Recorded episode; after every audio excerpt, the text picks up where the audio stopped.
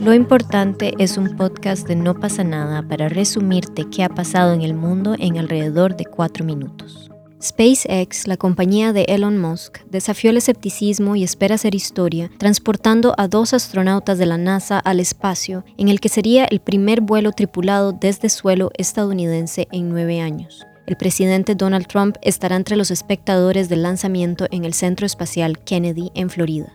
El proyecto recibió luz verde a pesar de meses de confinamiento debido a la pandemia del coronavirus. Al público en general se le ha invitado a seguir la transmisión en vivo del lanzamiento del Crew Dragon por un cohete Falcon 9 hacia la Estación Espacial Internacional. La cápsula estará tripulada por Robert Benken, de 49 años, y Douglas Hurley, de 53, ambos con una larga trayectoria de viajes espaciales. Hurley piloteó Atlantis en su último viaje.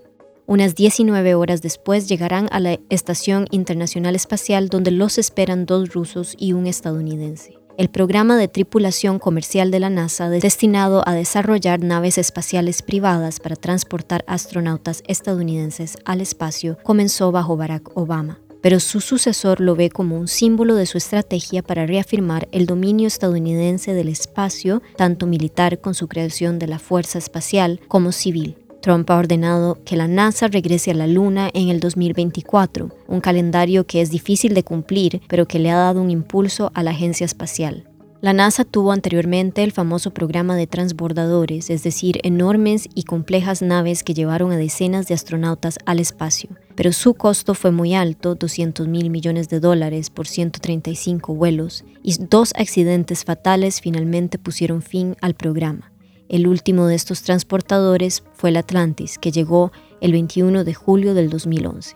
Tras 10 semanas de confinamiento, los madrileños se reencontraron este lunes con sus bares, aunque solamente pueden estar en las terrazas, mientras los habitantes de otras zonas de España con menos incidencia del virus pueden ya bañarse en la playa. En esta etapa se permite la apertura de las terrazas de los bares, de los espacios de culto y de los museos o bibliotecas, siempre con aforo limitado y manteniendo la distancia de seguridad. Las reuniones solo pueden ser de hasta 10 personas. Esto porque en la última semana España consiguió contener la mortalidad de la epidemia por debajo de las 100 muertes diarias, a pesar de ser uno de los países más afectados del mundo.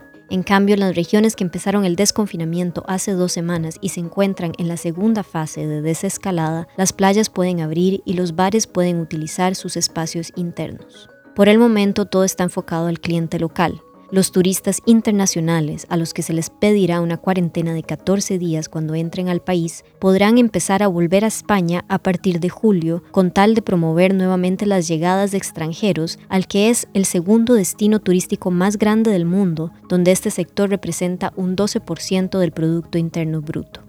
El primer ministro japonés Shinzo Abe anunció este lunes el levantamiento del estado de emergencia en Japón por la epidemia de COVID-19 en las últimas regiones del archipiélago en donde seguía vigente este estado, incluida Tokio, pero insistió en mantener la cautela. Inicialmente prevista para el 6 de mayo, la medida fue prolongada hasta el 31 de este mes, aunque el descenso de los nuevos casos incitó al gobierno a levantarla de manera anticipada y en una entrevista con la agencia de noticias AFP, Noam Chomsky, el filósofo y fundador de la lingüística moderna, habló sobre lo que él considera el futuro que le depara a Estados Unidos, que en sus palabras es un abismo, debido a que el país no cuenta con un plan federal para enfrentar la pandemia y ha retirado la financiación a la salud pública mientras ignora el avance del calentamiento climático. Citamos algunas de sus respuestas. No hay un liderazgo coherente, es caótico. La Casa Blanca está en manos de un sociópata megalómano que solo está interesado en su propio poder y en sus perspectivas electorales y al cual no le importa lo que pasa en el país ni en el mundo.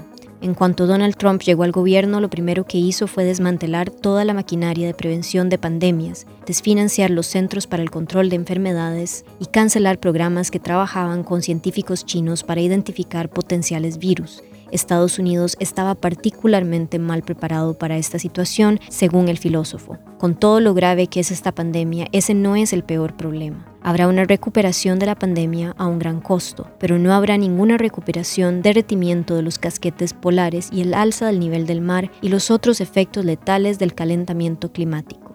Finalmente, Noam Chomsky se posa la pregunta, ¿qué estamos haciendo sobre esto?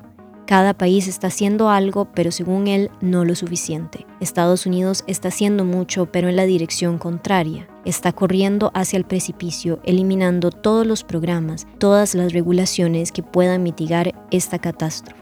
Estas fueron cuatro de las noticias internacionales más importantes a esta hora y un resumen de lo que ha estado pasando en el mundo. Yo soy Luisa para No pasa nada y nos escuchamos mañana.